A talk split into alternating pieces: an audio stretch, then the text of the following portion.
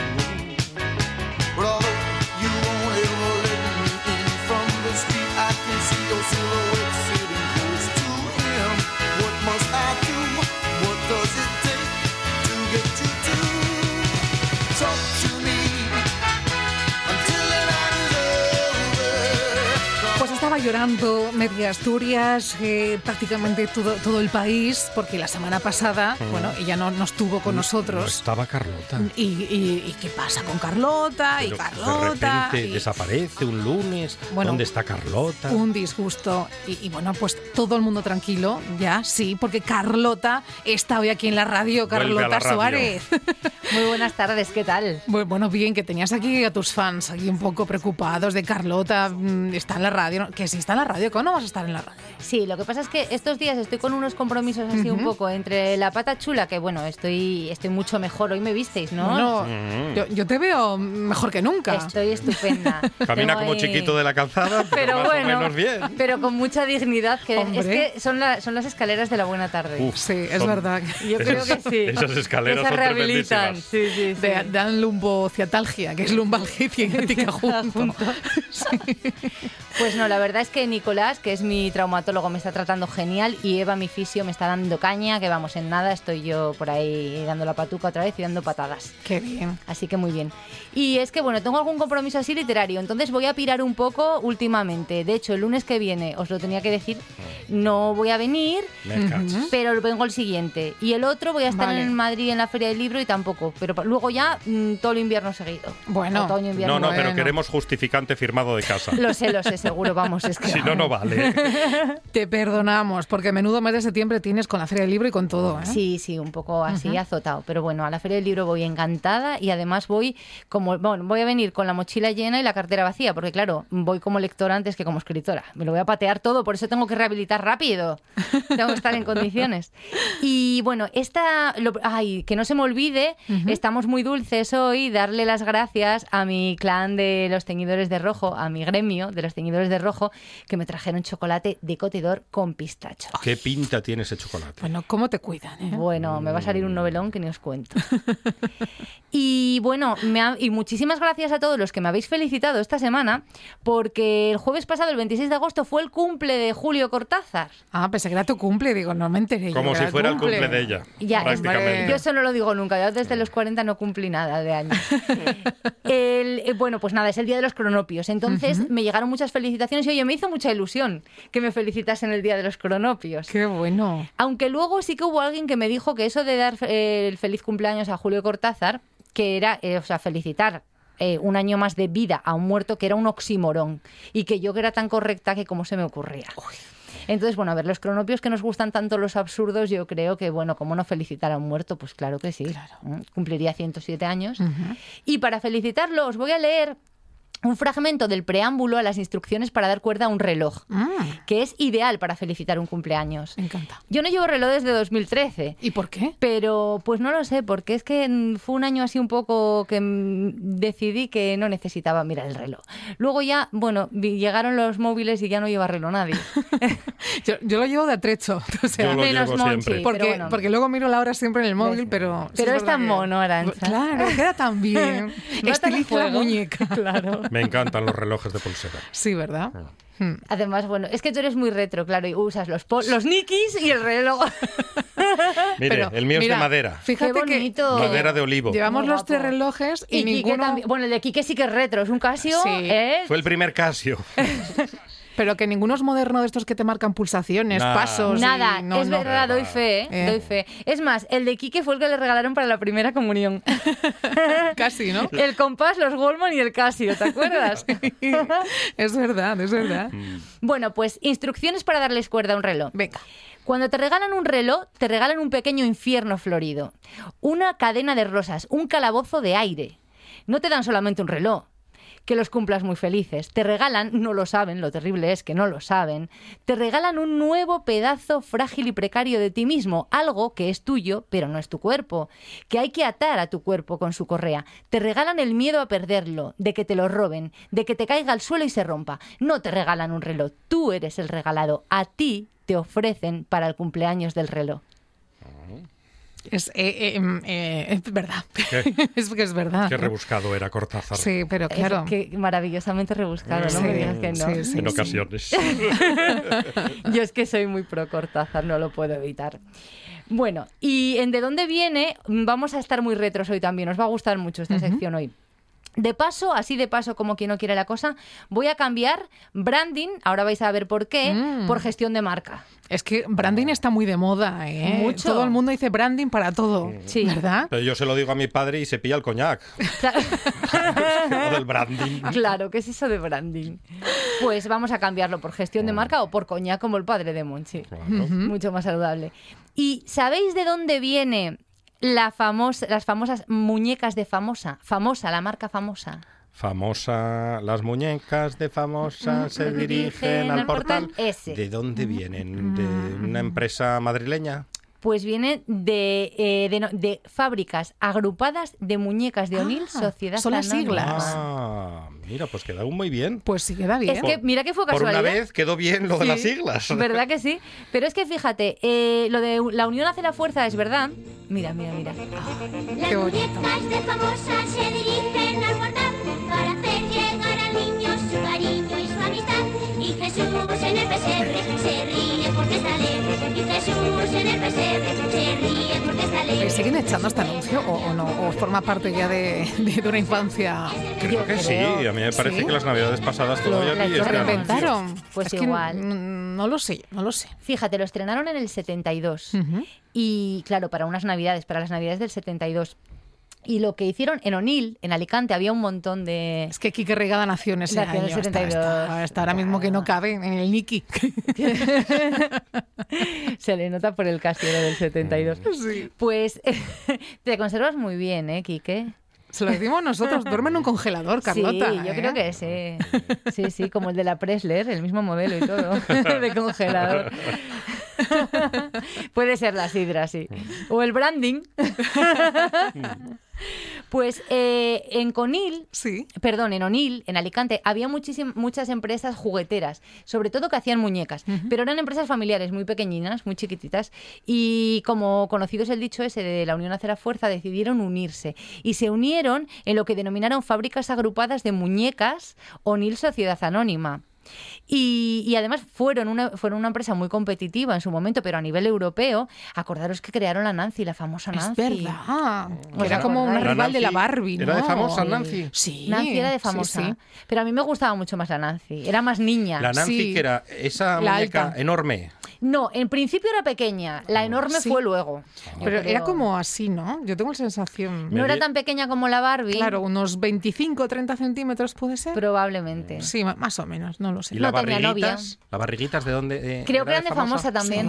Sí, Sí. Las barriguitas. Qué triunfo las barriguitas. Sí, tenías la noria, tenías el... Sí, sí, molaban mucho los Sí, barriguitas. sí, sí. Tú fíjate, en mi casa yo tengo un hermano que es más pequeño que yo, pero a él le encantaba, le regalaban los G-Joes y, y los coches y tal, y él jugaba con los barriguitas y yo con los G-Joes. Bien. Fueron un invento los G-Joes aquellos, porque a mí me tenían alucinada. Eran capaces de girar con una goma, tenían ¿Ah, una sí? articulación. Hombre, tenían la cadera mejor que yo.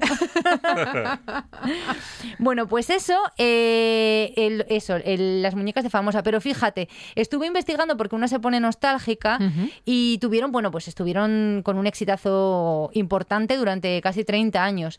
Pero luego empezaron a comprarlos y venderlos y ahora mm, tenía yo curiosidad por ver si seguían en manos de las familias. Y no, no, se encuentran al poder de un fondo de estos de capital de riesgo americano, estadounidense. No me gustó nada. Suena mal. Sí, suena mal. No me gusta. Nada. Siguiente, Lego.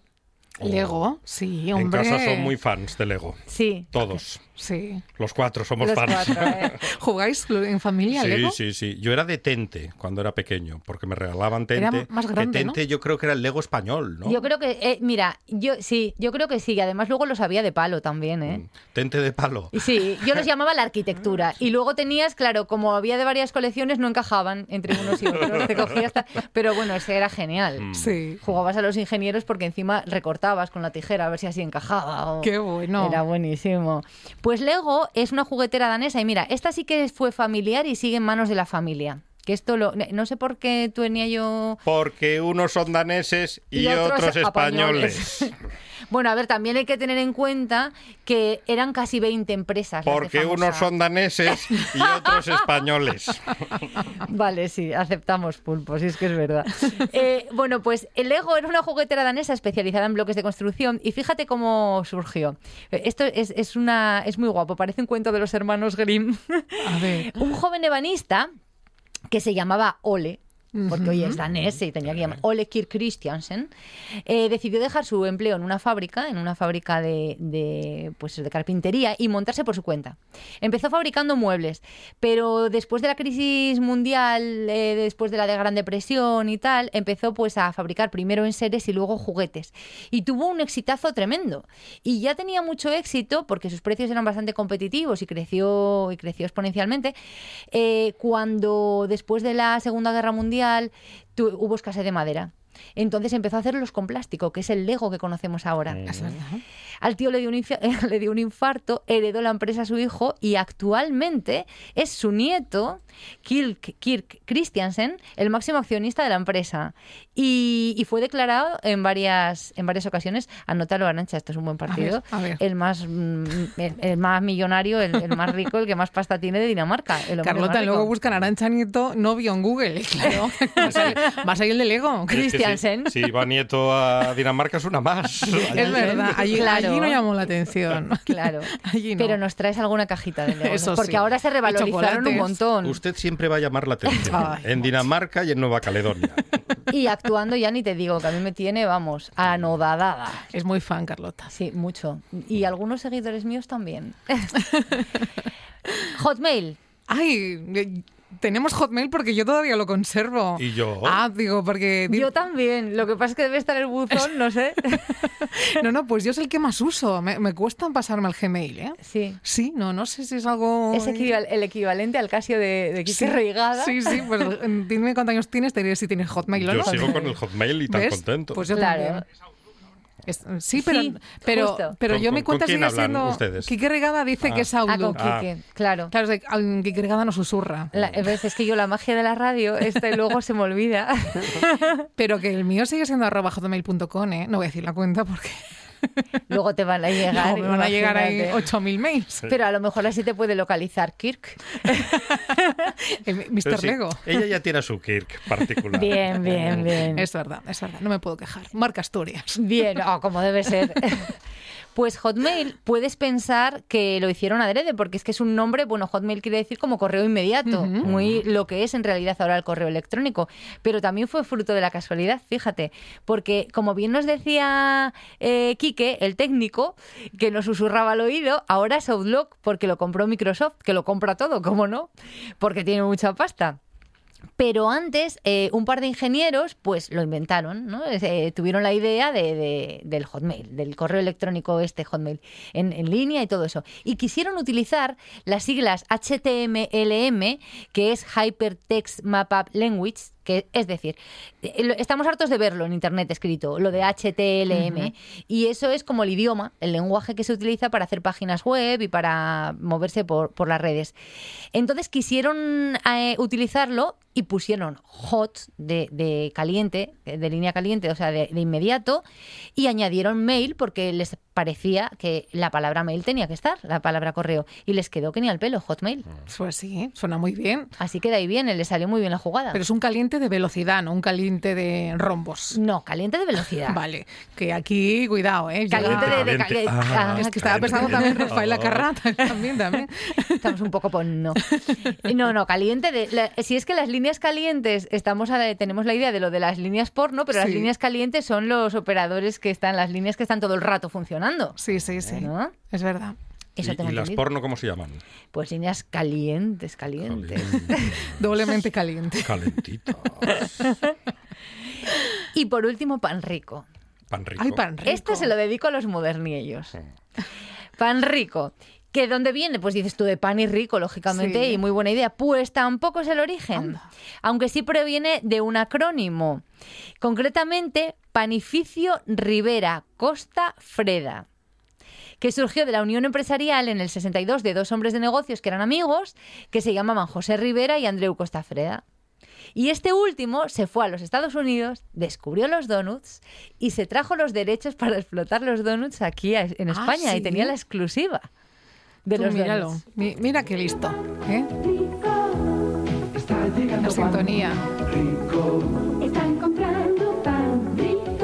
Piensas que los modernillos tienen un tatuaje de pan rico en, en alguna parte de su cuerpo? Puede Podría ser, pero ¿no? algún resto de donuts seguro. Algunos cuantos. Plastificado. En el ombligo, además. puede ser, puede ser. Es que me ponen. Os tengo que hacer unas magdalenas saludables. Mm. De esas que no le gustan a mi padre, que son todas las que. Porque em, tú fíjate. ¿No llevan azúcar?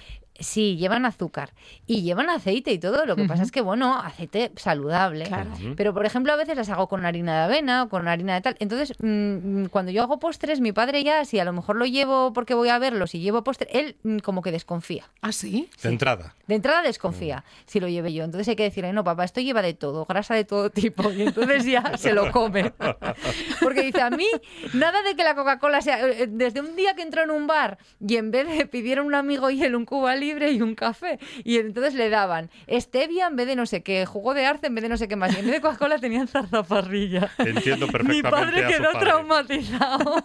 Mi Zarzaparrilla, que era lo que se pedía en las películas en blanco y negro de los años era lo que 40 y tomaban los 50. cinco en la isla de Quimpo. Bueno, pues así.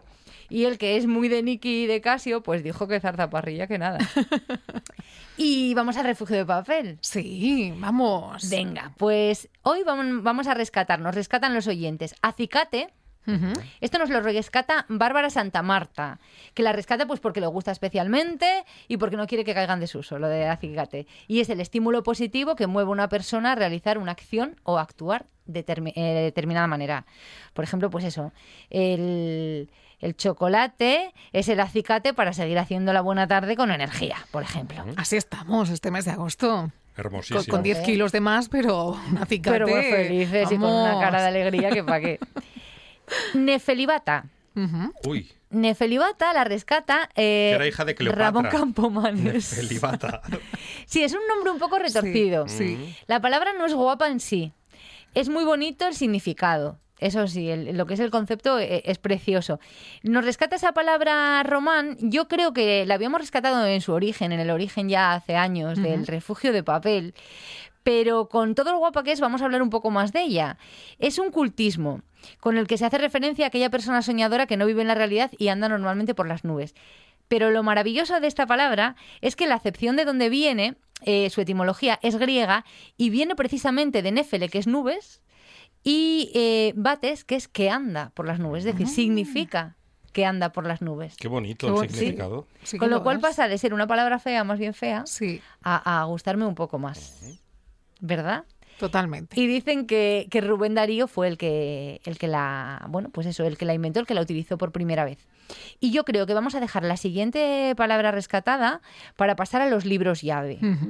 Que hoy nos rescata. Primero, nuestro librero maravilloso de cabecera, mm, Rafa Gutiérrez Testón, que vamos a ver que nos cuenta qué libro le marcó a él. Yo ya lo sé, pero nos lo cuento, que nos lo cuente él.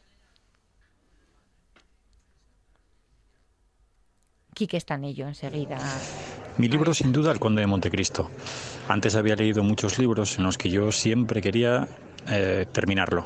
Miraba casi las páginas para ver cuánto me quedaba y lo que quería era llegar al final para que se res- resolviera el conflicto que me habían planteado. Sin embargo, con El Conde de Montecristo por primera vez estaba mirando las páginas pero justo al revés. Lo que quería era que no se acabara nunca. En ese libro lo encontré todo. Encontré amor, pasión, venganza, aventura. Fue el libro que me hizo entender la literatura de otra manera. Antes, repito, era querer saber esa historia que me planteaban, yo quería que terminara, quería llegar a un desenlace. A partir de ahí, con el Conde de Montecristo, lo que me interesó no era tanto el desenlace como el proceso. Es el libro que a mí me marcó la infancia. Qué bonito. Y gracias al Conde de Montecristo tenemos el librero que tenemos. Pues sí. Y eso de contar las páginas majo. ahí como con pena, ¿no? Ay, que me quedan menos páginas para terminar Sí. la historia. Yo creo que todos los hemos- lo hemos experimentado eso alguna vez. Y nuestro segundo rescate lo va a hacer Beatriz Rato, que Beatriz Rato tiene un montón de proyectos, Beatriz Rato Rionda. Tiene muchísimos proyectos eh, mm, literarios, porque está a punto a punto de, de publicar algo muy guapo.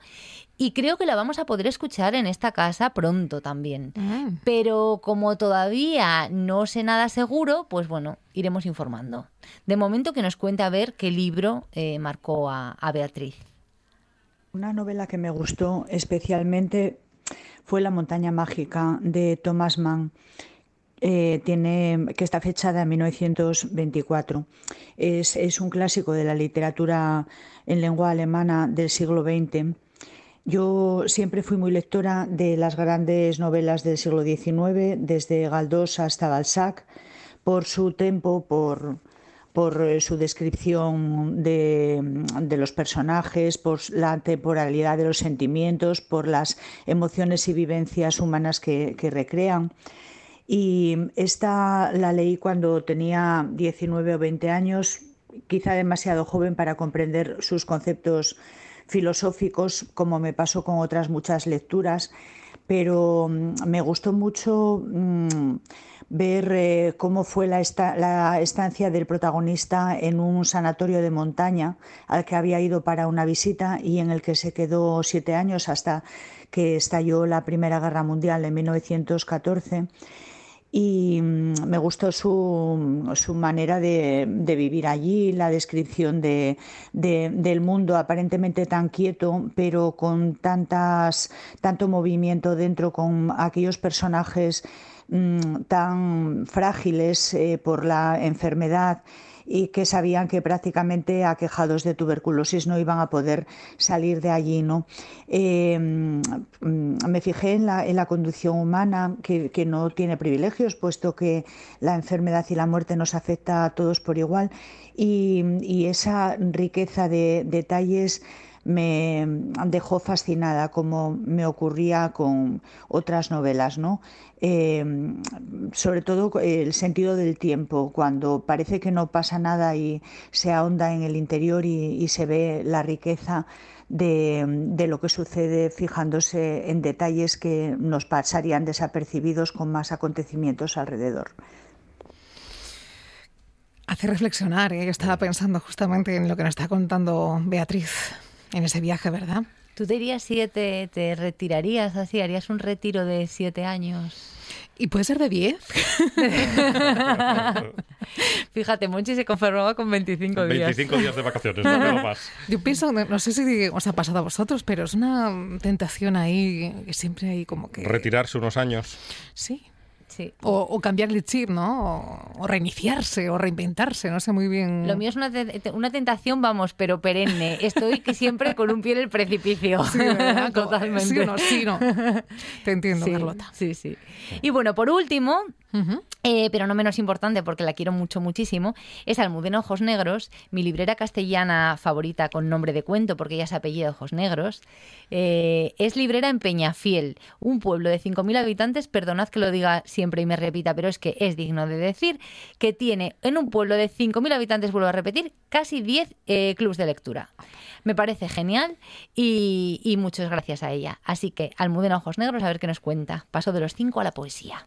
Querida Carlota, me pides que te rescate el libro que más marcó mi vida y por qué me marcó.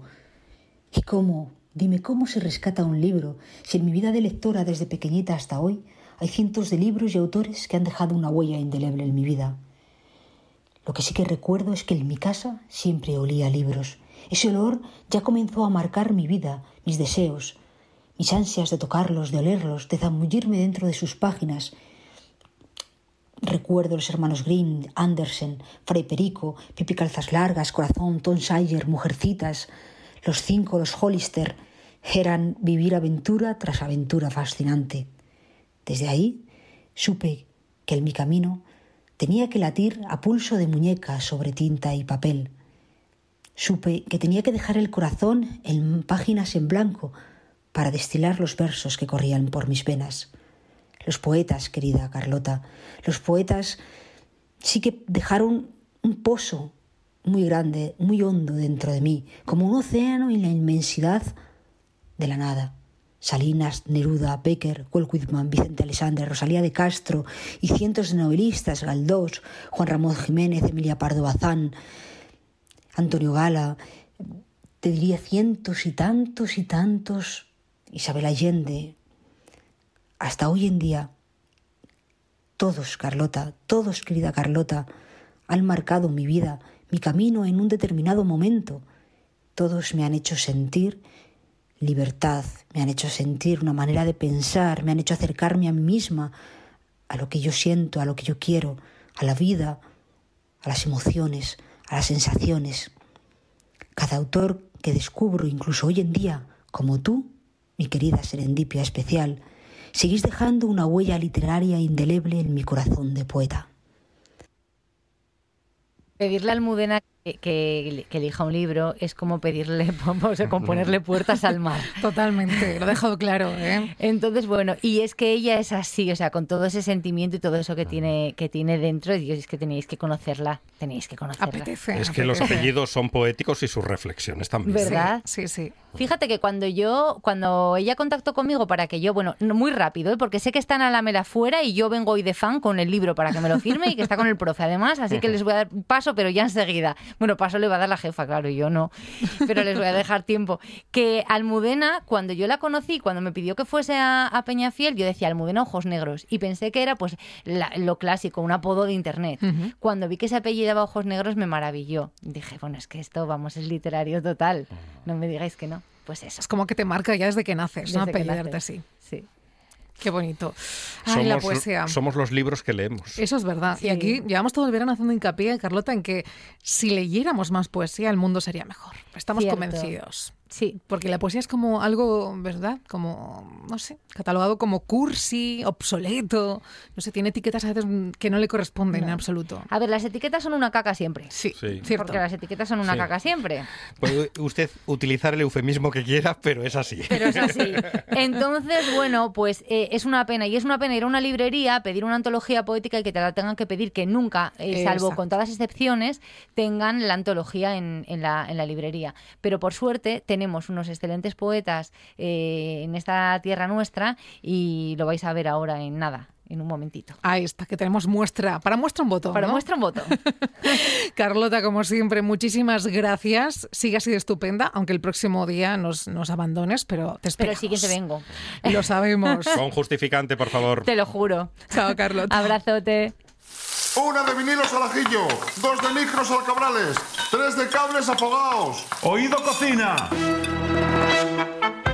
Carlos Novoa se cuela en las mejores cocinas del país Astur. Ahora, De lunes a viernes, de 1 a 2 de la tarde. Oído Cocina con Carlos Novoa. La buena tarde con Arancha Nieto.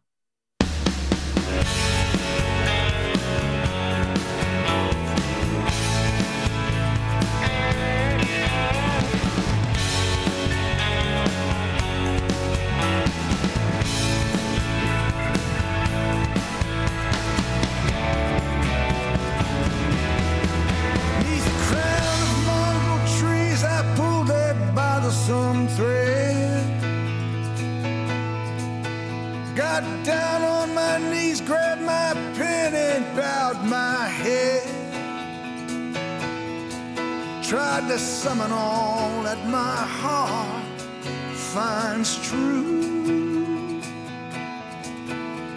and send it in my letter to you.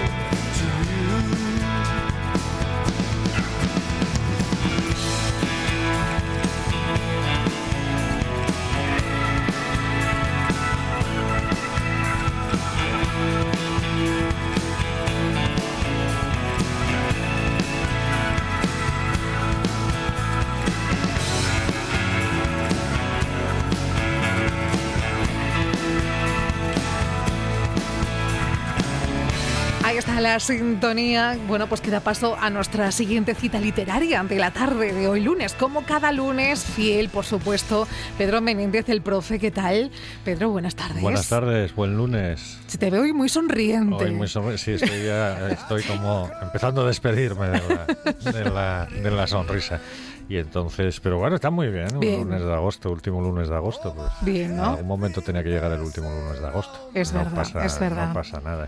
Y hoy, eh, a veces, eh, bueno, aprovechamos para presentar libros, a veces apro- aprovechamos para presentar autores, autoras.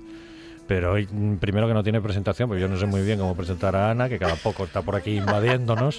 Por una parte, Invadiéndonos. Nos invade Bueno, esto es directamente. increíble. forma parte del equipo ya de la Si hace tarde. ya un mes que no me llamáis. Y, y luego, Y me mira, y me mira a mí, ¿eh? Claro, Como es que diciendo, es culpa de Arancha. Estoy tristísima. y luego que hoy no venimos a presentar un libro, que podíamos hacerlo, pero bueno, ya otro Pero me día- pareció demasiado, Pedro. Sí, igual ha empezado a ser demasiado. Es que Ana coincide que una de sus, eh, uno de sus libros de poemas que tenía no tantos años Bueno, acaba de ser se publicó reeditado. en el 2014 la Ah, bueno, exhibicionista. sí, los años van pasando, ¿eh? Hombre, Los parece que no, pero sí, estamos sí, en el sí. 21, en claro, 2021. sí, sí, lo tonto. Y es una bueno, y reedición es una ampliada. reedición- no es el mismo libro, es una reedición ampliada, pero bueno, eso ya... Ya lo hablaremos, Eh, Sí, primero, ¿vale? primero hay que leerlo otra vez. Pero hoy Ana nos viene a hablar de un proyecto muy guapo. Sí, precioso. Y un proyecto de un disco Ujú. Eh, que no es lo mismo eh, que un libro. Mm, requiere, es que requiere unos condicionantes No lo sé, completamente eso lo decís todos, a- toda la gente que, que no hacéis ¿no? Yo canciones. Yo, pienso ah, en bueno. la producción, no pienso en la, la- en Vale. la- Ujú. la producción física del, del- Bueno, eso sí, quizás un ¿no? poco di- diferente. Y que un proyecto eh, literario, musical, músico literario, como lo queramos llamar, que yo lo que soy, que se llama Poética de un Carballo. Poética de un Carballo. ¿Qué es eso, Ana? ¿Por por qué el nombre de Poética? El que- Primero lo del Carballo. Lo del Carballo, porque el, el árbol, yo quiero, yo creo que más significativo de Asturias. Eh, El roble, el carballo, ya sé que está el tesio también, Ujú. ¿no? Pero Pero el Carballo, mm, no sé, yo creo que, que es quizás más poético que el, que el Tesiu, ¿no? Porque suele ser eh, algo más familiar, algo más romántico mm, y yo creo que hasta literario también, en el sentido de que eh, a su sombra se lee, se escribe, se ama, se, no sé, se hace un- una merienda. Yo creo que es distinto. ¿Y el título? ¿Cómo te surgió el título? Bueno, el título fue un poco mm, el- la lluvia de ideas y, y bueno, pues yo quería que, que- que estuviese la esencia de, de la poesía, la esencia de Asturias y, el ritmo y poética, yo creo que, que es una palabra llena de musicalidad. Mm. Entonces, poética de un Carballo creo que resume Un título muy guapo, a mí me fue lo, primero que llamó la atención, ¿no? Decir que habrá detrás de esto, ¿no? Que- que Pues, es un- pues detrás hay un detrás de un montón título así que, de que pueda poetas. haber, ¿no? Eh, un montón es- de poetas asturianos y asturianas. Pero eh, es un disco de canciones, no es un disco de, re- de recital de poesía, sino No. que es un disco de, de canciones. Mm. Y, y yo, mm, claro, yo me, me- me pongo así como, como abuelete y que bueno, me debe quedar bastante para ese abuelete, pero bueno, me pongo en plan abuelete y claro, en, en mi adolescencia, primera juventud, yo tengo la impresión, no, no, no lo recuerdo bien, ¿eh? Que por ejemplo, claro, eh, a Machado no llegué por el disco de Serrat. Yo ya había leído a No, Machado yo también. antes. Pero sin embargo a Miguel Hernández yo creo que llegué por el disco de Serrat. Probablemente lo... o a la vez. O, Bueno, o a yo la es vez. que fui muy, muy rápida en Mm, estas pero cosas que- y a los... casi a la vez. O sea, Ujú. debió ser mm, Claro. prácticamente en, en la misma en la misma época. ¿no? Yo no, yo empecé por la poesía. Y, y- pero que de repente alguien que no era tan nuevo en, en España, pero que alguien pusiera voz a el, el exitazo que tuvo Serrat con, Hombre, con, es los- que con es esos un dos disco discos. ¿no? maravilloso. Yo no sé si hoy ninguna discográfica se atrevería a publicarle a Serrat semejante cosa. ¿Tú crees? No lo sé. A Pues, Serrat sí, porque le pues, publican cualquier ya, cosa que sí, a quiera, claro. Serrat sí. No, pero Pues yo creo que a, cualquier Ana Lamela eh, probablemente Eh, claro. llegará Eh, a publicarla en una entonces, editorial. ¿Por qué digo esto? Una editorial Porque- no, una discográfica. ¿Por qué digo esto? Porque yo no entiendo la, la poesía sin música, pero se van juntas Ya. en mi cabeza, ¿no? Hmm. Y han ido juntas siempre, independientemente de eh, letras de canciones que tienen un valor poético, que hay Claro, todas las que queramos y más, pero ahora hablo, hablo de poemas puros y duros, en el sentido de que han sido creados para ser leídos y que sin embargo alguien llega Y pone música. Los musicaliza, los, ¿no? los cacipla Sí, y, sí. y tú eres en este caso la que caciplas por ahí. Sí, esto, mm, bueno, yo te iba a contestar un poco. A ver, yo empecé a leer poesía muy pronto. Era una niña, menos mal que era simpática porque era rarina.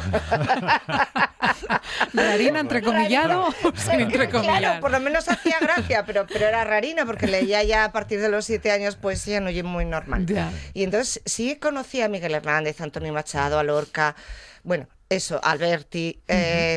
y después, en la adolescencia, fue cuando eh, mis hermanas eh, trajeron los, los discos de Serrat y todo esto para casa, ¿no? Y Paco Ibáñez, bueno, todo esto. Y entonces ahí se me abrió un mundo, porque claro, yo también estudiaba piano y guitarra y eso, ¿no? Entonces ya empecé desde pequeñita a poner música, a poemas de Miguel Hernández, de, mm, de Antonio Machado.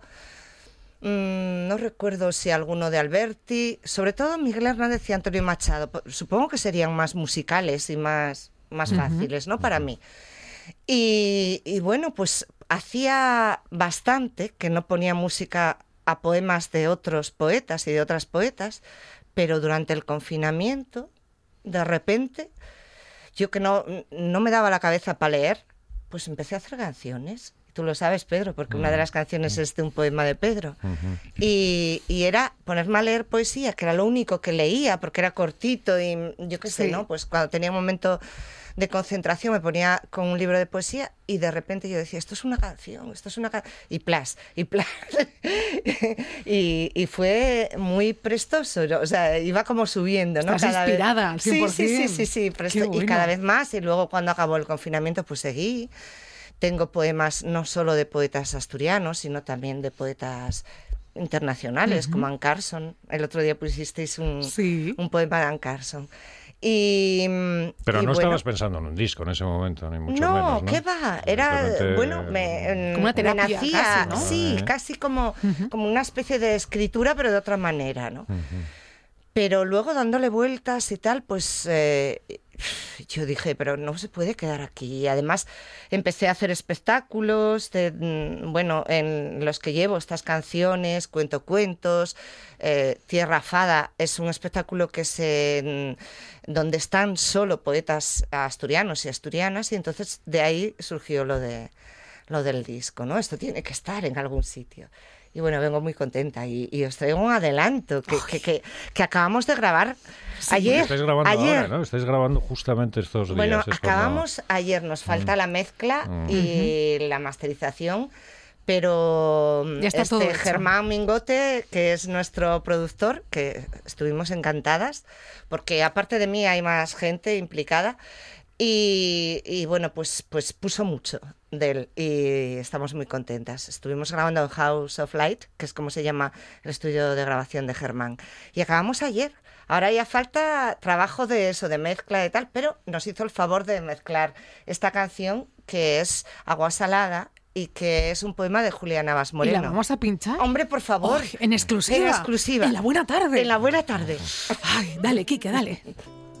Agua Salada es un poema de Julia Navas, una amiga muy querida, poeta y novelista. No, eh, hay otra Agua Salada que es la grabación, es que Ah, lo vale. digo porque tiene Sí, otro sí, sí. sonido. Claro, claro. Entonces, esto es un vídeo, es, tiene que ser un WAP, no un... No te preocupes, que Kike Regada lo busca en un y lo. gafas, Claro que sí. Ahora sí. Ya está. Ahora ya está. Ahora sí. Ya está. Vale, venga. Ahora sí. Vamos a Venga. escucharlo en exclusiva. Sí, esto sí.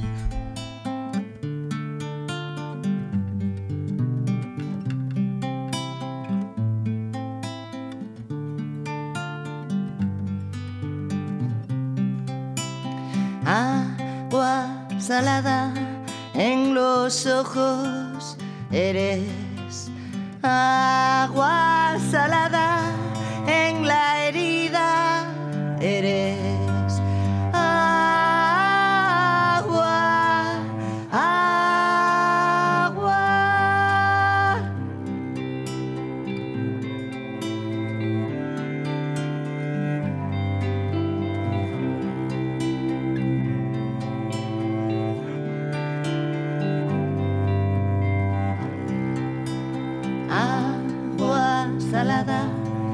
Los tobillos eres.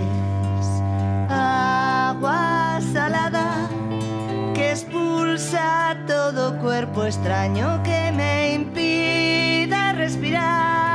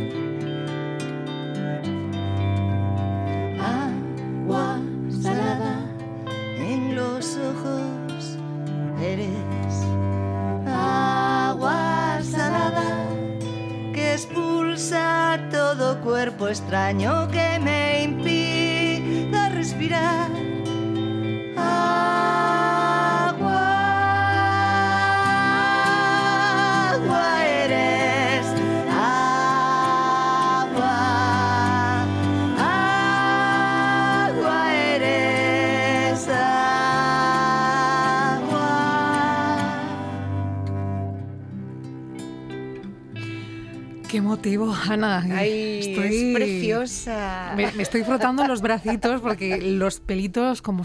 Bueno, pues si ves yo, o sea, es como el, el nene recién nacido, ¿no? Sí. Que, que apetece enseñarlo a todo el mundo. Profe, ¿qué, le decimos a Ana con esta exclusiva? ¿Y, ¿Ya la escuchó Julia o la está escuchando ahora? No, no, no, la está escuchando ahora. Le, le dije, por Ah, favor, Juli, que besos, venga, Julia. tienes que verlo Muchos- porque Bueno, tienes muchos que besos si no estás desmayada en este momento en casa, pues, te enteras de que te estamos... A ella ya le gustaba solo con guitarra, ahora tiene que... Eh, cuéntanos cotilleos de estos. Eh, claro, porque no lo haces tú todo. No, hay mucha gente Eh, claro, implicada. hay lo más que músicos sí, que em, hay- a ver, eh, músicos, bueno, está a mi lado, a mi lado, a mi lado, está Antía SV haciendo labores de, mm, de asistente de producción. eh, de música también tocó la guitarra en una canción y los coros en los coros está siempre Antía no y, y dando su opinión y, y contrastando porque las canciones en realidad pues eh, se las mandaba siempre a Antía y a Chema Ladro, que Chema Ladro también está por ahí. Entonces son, son mis asistentes, ¿no? Cambia esto, yo creo que esto está mejor así y tal, y to- todo así. Yo que no, esto va así. y claro, había veces que... Claro, porque eso yo creo que hay que contarlo, que merece la pena contarlo. El, el cómo, en- en- una cosa es la canción en bruto, por decirlo Sí, así, ¿no? mm, sí, claro. De la canción en bruto. Es que la gente no tiene por qué saber estas cosas, los oyentes, los Claro. oyentes. De la canción en bruto al producto final hay, hay un, Hay un cambio. proceso igual que lo hay en eh, textos literarios claro, también, ¿no? Pero de- la de estructura modo. cambia, o sea, de... mm, Pero sí, cambia porque intervienen otras personas también, en tu caso. Sí, y por- Intencionadamente. eh, yo creo que sí, también pueden cambiar por mí. O sea, por ejemplo, cuando hago, mm, cuando pienso en las canciones que va a tener este disco, Poética de un Carballo, me doy cuenta de que tengo tendencia a poner un la la la al final. Y entonces, claro, pues, pues digo, no, no puede ser, no puede haber tantas canciones con la la la al final. Voy a cambiar la estructura de alguna. Y entonces, ¿cuál es la que mejor se adapta a esto? Esta. Pues venga, le meto un la la la en medio. y cosas así, y, ¿no? bueno. y luego Sí. están eh, primero esos dos músicos, un músico y una música que intervienen, pero Sí. luego también hay más Sí, hay mm, colaboradores.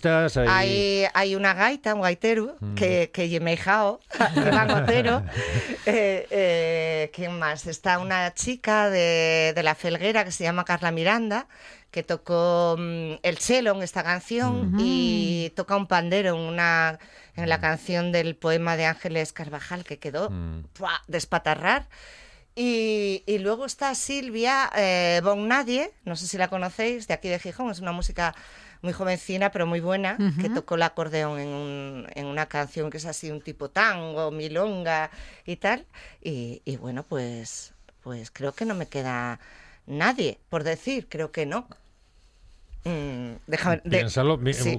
vamos a de consultar. Vamos a y- consultar y de porque yo, mi cabeza... dice que a mí no me nombraste. No, no, estamos Luego todos, tu, estamos tu todos. intención era eh, escritores y escritoras asturianos. Sí, eh, esta vez sí, me apetecía, mm, bueno, con Musa Cafeína tengo un proyecto que se llama Arte Rapsoda, que es donde hago pues estas cosas, ¿no? De fomentar la, tanto la literatura como la música asturiana. Fue mm, donde saqué la exhibicionista, el, audiolibro de la exhibicionista, y ahora el el- la segunda publicación es esto, Poética de un Carballo, ¿no?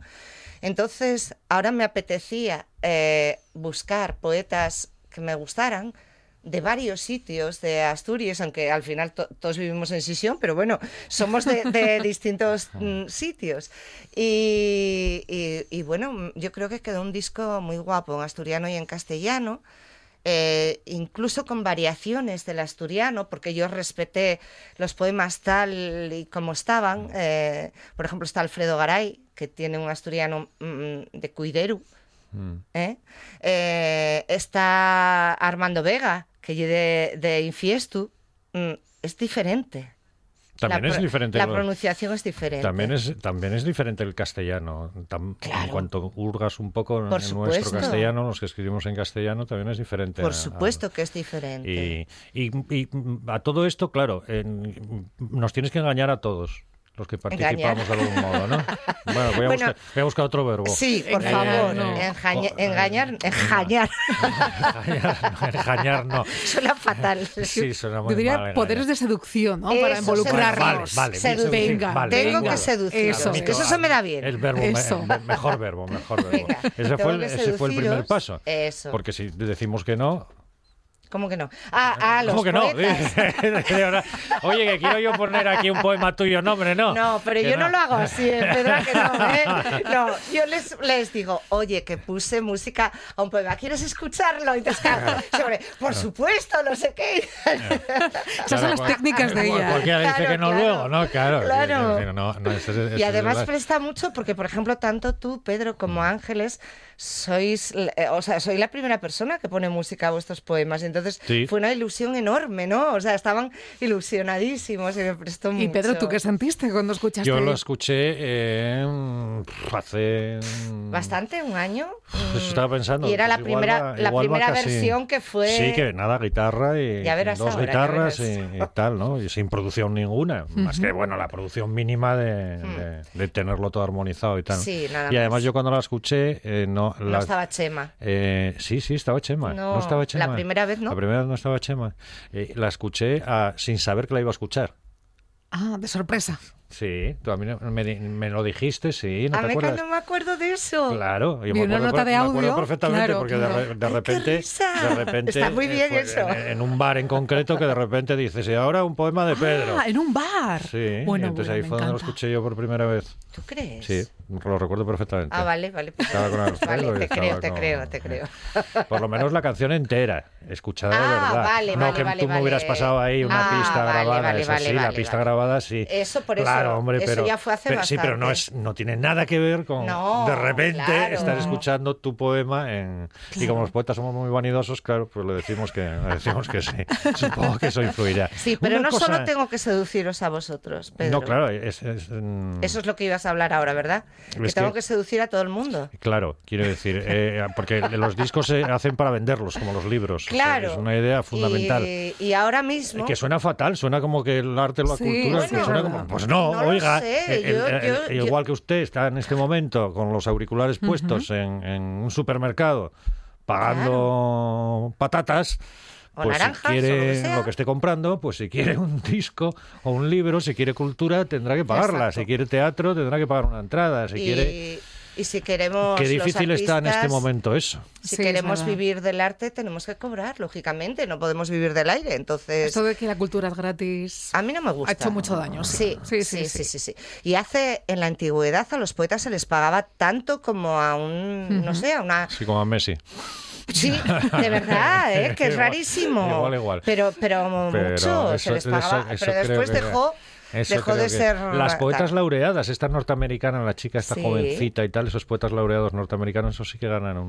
un- claro, en ese concepto norteamericano, en la que salió cuando la toma de posesión de, Sí, sí, de sí. Joe Biden y todo aquello. No, no quiero cortar aquí Ya. esta atmósfera, Tú- pero tú, quedan si- Sitúa tú, sitúa dos tú. minutos. Venga, pues y Ana voy a que- seducir a todo el mundo. Seduce. Las ondas son tuyas. Saca el despliegue de arma Venga. de seducción que tú pues tienes. a ver, eh, quería contaros que tenemos un proyecto de crowdfunding que se titula así también, Poética de un Carballo, y que está en la plataforma de Berkami. Si entráis en Poética de, de un Carballo, lo ponéis así y ya sale Berkami. Entonces buscáis las recompensas y os hacéis mecenas. Necesitamos vuestro apoyo, ¿vale? Porque si no, no puede salir el disco. Entonces necesitamos un dinero para estas labores de grabación, producción, edición. Eh, lo demás ya lo tenemos. Así que, por favor, echadnos una mano. Que mecenazgos que empiezan en 5 euros, que no En piensen que hay que euros. decir, Sí, oiga, sí, pero sí. ¿qué nos dicen ahora? Una que yo no tengo eh. dinero. No, no, no, no, que no se está Claro, usted comprando claro. un piso ni un coche. Que puede eh. colaborar cualquiera. Y que a cambio se lleva una parte de, de Claro, obra, claro, que no hombre, es un dinero supuesto. ahí. No, no, no, no, No, que no, no, se no. pone así solo por ser mecenas, Exacto, no, sino exacto. que vas a tener una recompensa. Incluso hay recompensas que pueden ser desayunar o cenar conmigo. Bueno, voy ahora mismo ahí a poner. por favor, Hombre, por Arantxa. favor, yo quiero desayunar y cenar contigo. ¿A que sí? Hombre, es- además sale Poética de un Carballo, yo ya lo tengo aquí. El primer enlace que Venga, sale. Pues genial. venga, a pujar todos. Venga, muchas gracias. Ana Lamela, qué gustazo. besito. El profe, vaya visitas que nos traes. ¿eh? ¿Verdad? ¿Eh? Oye, yo quiero el poema del profe ¿eh? aquí en actuación, Hombre, ¿eh? Con lo iba a guitarra. traer, pero no nos daba tiempo. Bueno, para la próxima. La próxima. Y con el profe aquí viendo su Eso reacción en directo en el estudio. llorando. Gracias a los dos. Vamos camino de las 6 de la tarde. Nada, nos separan segundos. A la vuelta, más buena tarde con los modernellos. Eso sí, antes, servidas informativos de esta casa, de RPA Noticias. Things I found out through hard times and